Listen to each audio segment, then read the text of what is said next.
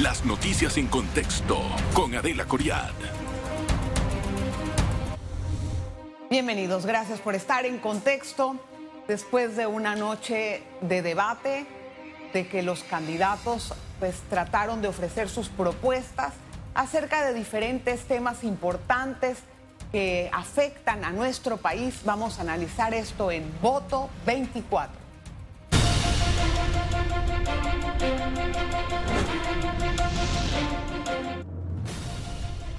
Y le decía que hubo algunos intentos de hacer propuestas en temas estructurales de nuestro país.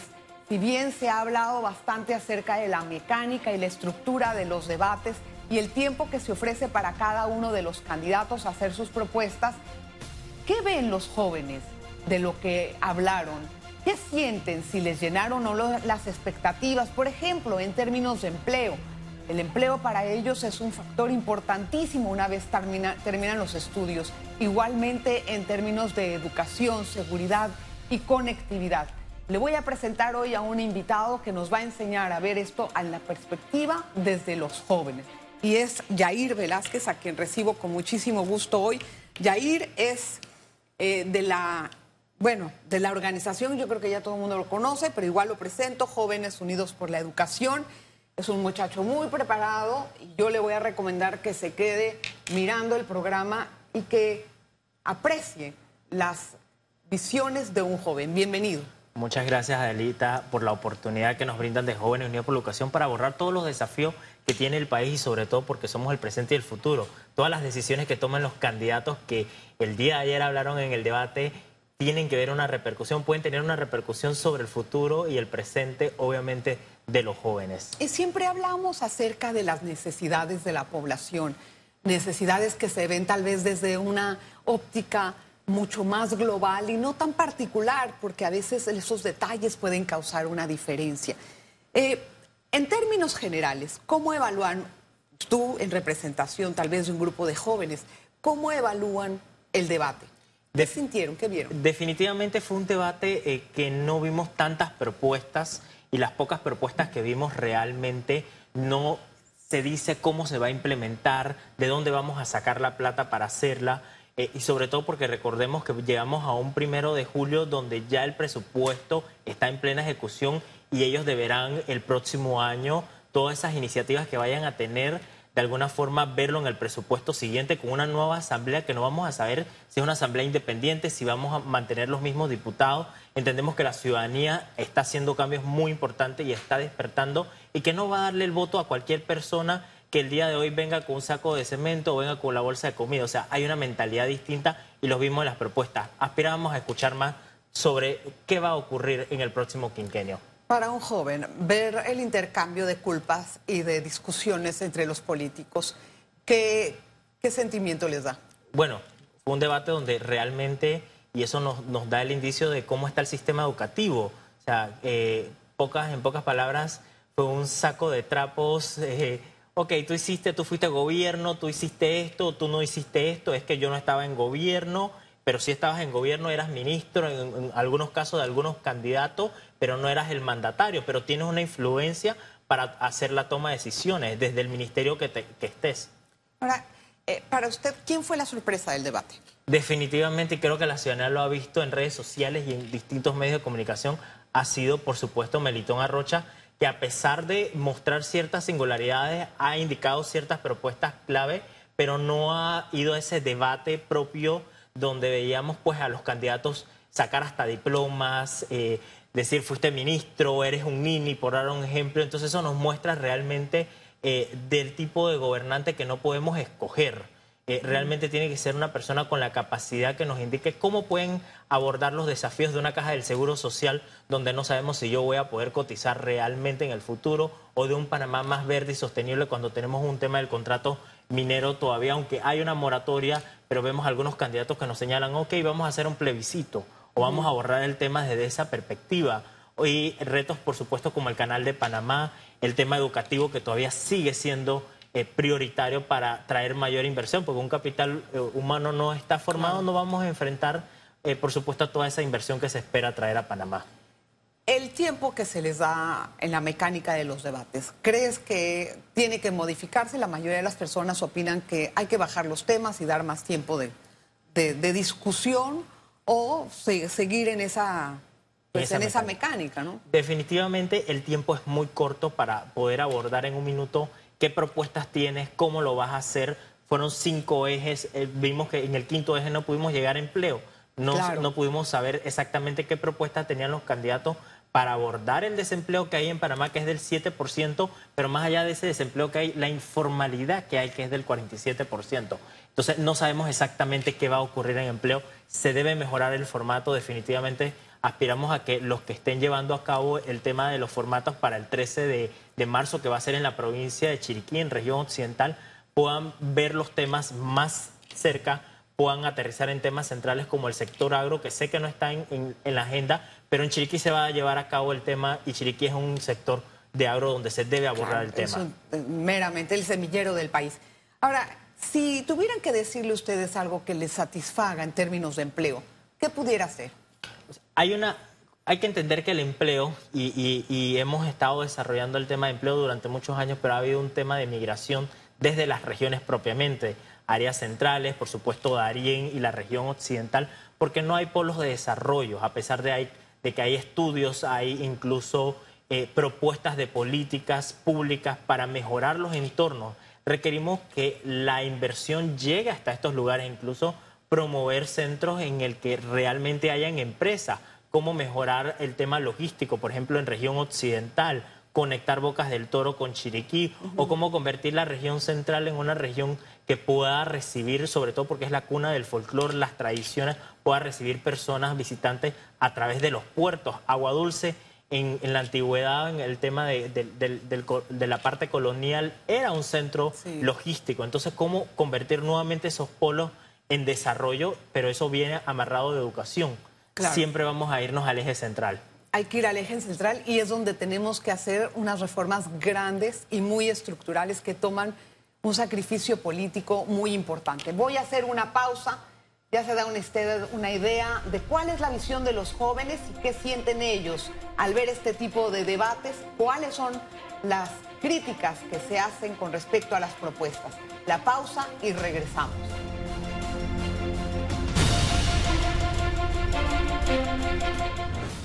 Gracias por estar en sintonía. Nuestro invitado de hoy es Jair Velázquez. Él es de Jóvenes Unidos por la Educación y lo he citado porque quiero entender desde el punto de vista de los jóvenes que son prácticamente el factor decisorio de esta eh, elección y de muchas otras que han habido, pero que pues tal vez no sabemos si lo que se propone puede satisfacerlo. Eh, en materia de empleo habíamos quedado antes del, del corte ¿Qué tan viables son las propuestas que se hicieron, las que, las que pudimos escuchar? Fueron muy pocas propuestas, pero sabemos que ya los candidatos han adelantado algunos planes y algunas iniciativas puntuales en el tema de empleo. Por ejemplo, vemos al señor Roots hablar de inversión, de atraer inversión a Panamá y tenemos, por ejemplo, ya tenemos las leyes para atraer, por ejemplo, EMA y el actual de empresas multinacionales pero esas empresas multinacionales y las empresas de facturación deberían llegar también a regiones occidentales. Yo insisto mucho en esto porque realmente el polo de desarrollo se ha, estado concentrando, en la ciudad capital, en Colón y Panamá Oeste. Pero obviamente cuando hablamos de inversión y poder tener estos polos de desarrollo, requieres también una inversión en satisfacer necesidades básicas. Hablamos de agua, hablamos de electricidad, hablamos incluso de conectividad, que el país tiene poca conectividad a pesar de que por Panamá pasan los cables eh, interoceánicos del tema de Internet. Entonces, como un país que tiene todos estos recursos, inclusive somos el hub logístico, tenemos la autoridad del Canal de Panamá y tenemos, eh, por supuesto, Tocumen, no tiene cómo garantizarle a los ciudadanos incluso básicamente los servicios que ellos requieren. Entonces, para traer todo este tema de inversión, requerimos ampliar las coberturas. y claro que la inversión extranjera directa no se hace de un momento a otro, ¿no? Toma un poco de tiempo en instalarse, que las empresas realmente tengan la confianza para venir a un país y cuando van a contratar la mano de obra, la mano de obra tiene que tener cierto estándar. Exactamente. Cierta, eh, cierta educación o preparación. Y ahí es donde vamos a ir al tema educativo. Los jóvenes en materia educativa ¿Se sintieron satisfechos con lo que propusieron los candidatos? Claro que no, y definitivamente hablar de calidad educativa, nos hablaban de la formación de los educadores, que sí tiene una incidencia, sobre todo el tema de gestión administrativa y cómo invertimos en educación, pero no hablábamos de cómo mejorar la calidad educativa, hablábamos de la prueba PISA, de la prueba ERCE, son los diagnósticos, pero realmente no hubo una propuesta firme para que se mejore, por ejemplo, el rediseño de la carrera docente es un tema crucial pero la contextualización de la formación estudiantil, lo que no es, y que va conectado al, bloque anterior del tema de desempleo y el, empleo, perdón, donde hablábamos de que requerimos una malla curricular que sea consona a lo que requiere el mundo productivo. Por supuesto, los idiomas, teníamos el programa Panamá Bilingüe, no se midió, no, sabemos, qué frutos en tuvo. Qué está, claro. Exactamente. Entonces se destinaron millones de dólares y realmente muchos chicos no saben hablar el idioma inglés, sobre todo en un país turístico. Si queremos parecernos a República Dominicana, que hemos escuchado a algunos candidatos, incluso a Costa Rica, que dice que nos roba el mandado, requerimos un capital formado. Realmente ahí es donde vamos de una vez a la base central. Y claro, se enviaron a profesores a Inglaterra y a muchos países para ser capacitados en el idioma inglés, pero como dices tú, nunca se supo cuál es el resultado. Lo que no se mide no se sabe dónde está y no se saben cuáles son las correcciones. Y mucho esto en educación interviene en los cambios de políticas de un gobierno a otro. Los jóvenes, en ese sentido, deberían de tener una visión a largo plazo de qué es lo que necesitan para no tener ese vaivén en cuanto a los currículums, a las huelgas de los docentes, a la insatisfacción de infraestructuras. Eh, en ese sentido, ¿hubo alguien que usted puede decir, mire, esta persona la veo bien enfocada? La persona más enfocada, y lo vemos del punto técnico que hizo la mención, fue el señor Rómulo Rutz. Mencionó el compromiso nacional por la educación y, por supuesto, 24 para el 24. A pesar de que todos los candidatos se les fue presentado el documento, se les habló técnicamente en reuniones y se profundizó, a diferencia del señor Gaby Carrizo y realizando metas que no tuvimos la oportunidad de reunirnos con ellos y tampoco asistieron al evento que tuvimos en el Tribunal Electoral. Con ellos sí no tuvimos el contacto de poder conversar acerca de las propuestas, pero todos los candidatos recibieron la hoja de ruta de Jóvenes Unidos por la Educación, una hoja de ruta que también tiene eh, esa parte de 17 años que hemos llevado, 17 iniciativas que hay en educación desde 1995. Hablamos de 30 años de diálogo y realmente no hay un cambio estructural en el sistema. Ese, ese documento que entregaron a los políticos, ¿ustedes realmente creen que puede ser algo que se va a implementar o es simplemente, bueno, está muy bien tu documento, está muy bien, pero a la mera hora no pasa nada. Lo vimos con 19 para el 19 cuando hicimos la evaluación. Ciertas políticas fueron implementadas, algunas se quedaron en la línea, pero ¿dónde nos quedamos en la línea? Nunca llegamos a hacer los pilotajes de ciertas propuestas de política pública. Puede ser por una voluntad política. La ministra puede tener toda la voluntad de cambiarla, pero si realmente el proceso administrativo del Ministerio de Educación no cambia, la modernización, por ejemplo, que nombremos personas altamente calificadas del ministerio, que saquemos la política del Ministerio de Educación ocurre en todos los ministerios. Si nos vamos a la parte del IDAN, si nos vamos a la Asamblea Nacional, realmente son todos los ministerios donde requerimos gente altamente capacitada y que pueda hacer las cosas bien y que haga el trabajo. Bien, hay, instituciones meramente políticas que justifican eso, pero en otras, por ejemplo en la Asamblea, en la Asamblea está puro político ahí, pero no en otras, no en otras, porque eh, en, en, otra, en, como en el Meduca, por ejemplo, ¿qué es lo que traba? ¿Por qué eso no sale? Además de la política en el ministerio, según la visión de ustedes, ¿por qué no surgen las cosas? Es un ¿Por qué no se puede cumplir esa, guía? Es un tema y, lo, y, técnicamente está anotado en las pruebas internacionales. Las pruebas PISA, las pruebas ERSE, incluso también tenemos referencia a la prueba Crecer y la prueba TERCE, que es de 2013, y si nos vamos a PISA 2009. O sea, hablamos de que hay un recorrido. Es un tema de gestión administrativa. Es muy centralizada. Las decisiones son tomadas en Cárdenas los nombramientos e incluso, a pesar de que hay juntas, todavía tiene que pasar un proceso de llegar hasta el Ministerio de Educación en Cárdenas. Entonces las decisiones no son tomadas en las regiones propias. Las regiones no pueden resolver los problemas. Deberían el ser FESE es inequitativo incluso.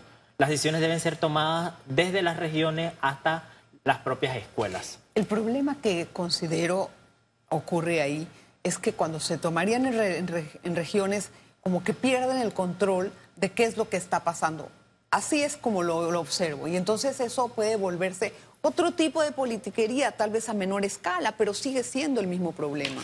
Si logramos la creación o el modelo eficaz y descentralizado, creando la unidad de descentralización, nombrando a la gente, porque solamente no vamos a nombrar gente de que solamente va a estar el Ministerio de Educación llevando a cabo este proceso, sino que la comunidad educativa debe empoderarse. Hablamos del padre de familia, hablamos de las universidades, hablamos de los estudiantes, por supuesto los empresarios. Es como vemos, por ejemplo, el Consejo Permanente Multisectorial para la Implementación del Compromiso. Ellos han señalado que han tratado de implementar, de darle seguimiento a la implementación de las políticas públicas, pero el Ministerio no da la información, no da la información y, y eso es muy importante, porque si no tenemos información, cómo se van a tomar las decisiones. ¿Cuál sería el método para evaluar a los docentes, según ustedes? Definitivamente nosotros apostamos a la creación de la Agencia de Medición de la Calidad y Equidad de la Educación, no solamente que se, se mida al docente, sino hasta la propia ministra y la propio centro o la planta central. Los, los administrativos, los directores, los supervisores, las regionales y por supuesto también el área de currículo y las direcciones. ¿Qué hacer con las personas que no dan la talla? Realmente por eso es que nosotros hacemos énfasis. El sistema educativo, el Meduca debe ser altamente técnico, con profesionales al servicio del sistema y de la patria. Y sobre todo que no tengan matices políticos, porque al momento de tener matices políticos no logramos los cambios que requerimos. Y si no logramos los cambios que requerimos, realmente estamos camino a convertirnos en un país más desigual, donde vamos a tener que emigrar como ha pasado en muchas ocasiones, que ya hay gente emigrando porque dice que no hay oportunidad en Panamá. Y eso no debe ocurrir. Eh, quiero después de la pausa entender eh, qué tan cómodo o qué tanto futuro ven ustedes en Panamá, eh, hablando de migración, que no solamente es una palabra o un sentimiento que les da a las personas de corta edad, sino a los que también tenemos algún tipo de, un poquito más de años. ¿no? Vamos a hacer la pausa y regresamos enseguida.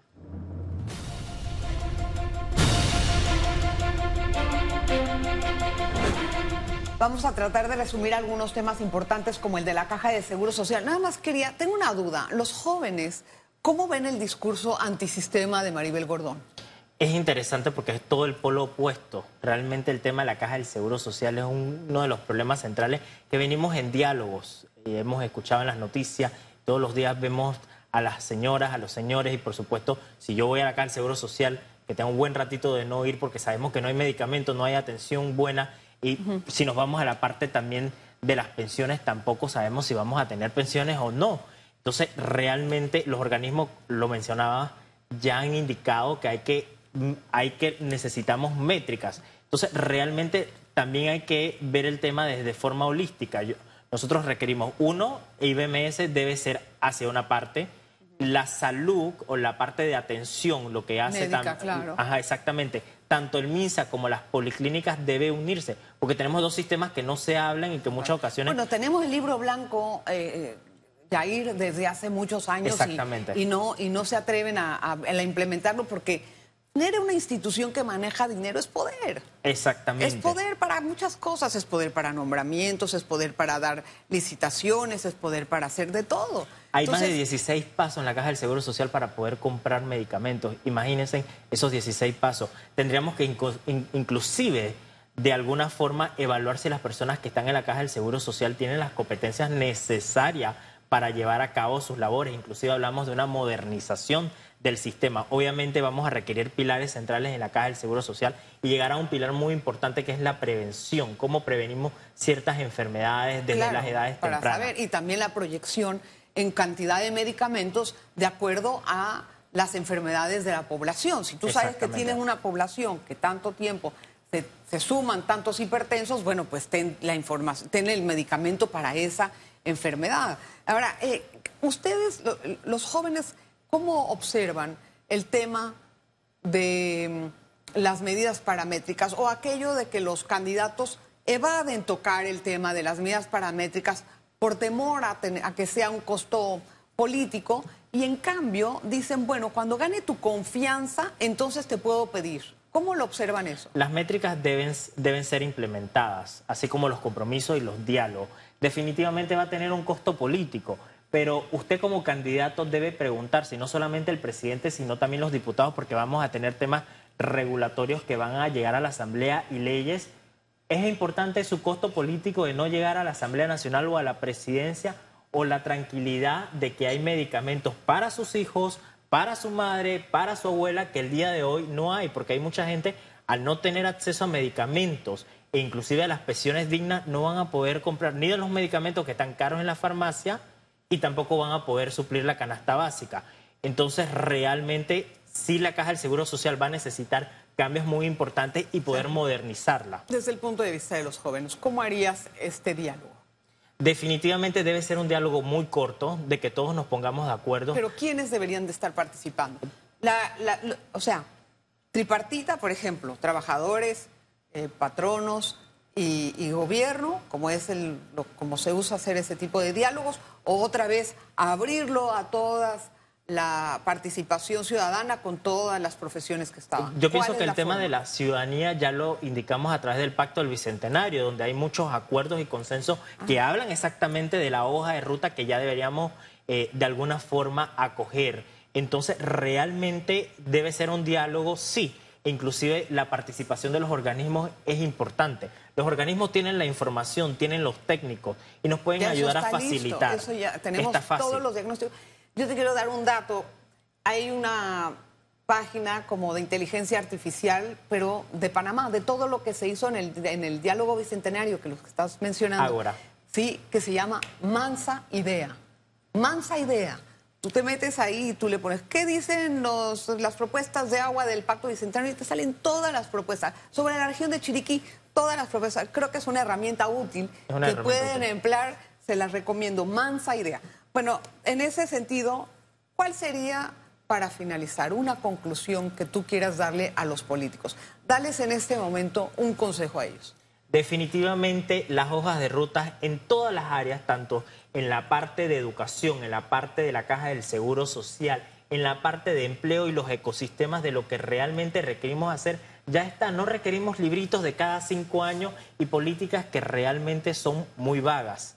Esa es la realidad, lo que escuchamos en el debate de ayer. Y realmente aspiramos a escuchar en el próximo debate, que va a ser en región occidental, cómo van a implementar ciertos mecanismos para que la ciudadanía realmente pueda escoger a la persona correcta, pero más allá que pasen las cosas, porque realmente debe haber un tema de transparencia, un tema de gestión, un tema de rendición de cuentas. ¿Quién se reforzó en el debate, además de Meliton? Porque ese ya me lo dijo, el gallo tapado era él.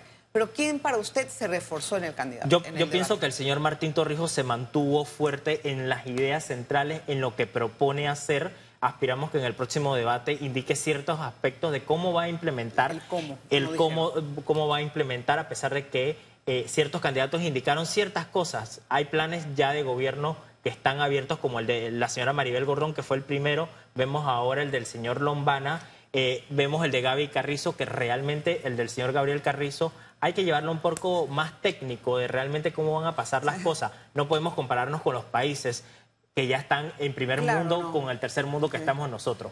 Y menos entender que vamos a dar becas para todo el mundo por méritos, en un momento en donde han sido muy cuestionadas estas, estas becas.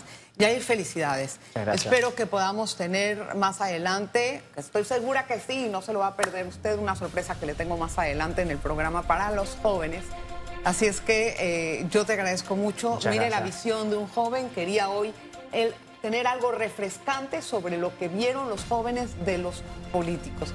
Y esta es una buena promesa. Gracias, Jair. Muchas gracias por el espacio. Gracias, al contrario, gracias a ustedes. Oiga, muchísimas gracias por su atención. Nos estamos viendo. Las noticias en contexto con Adela Coriad.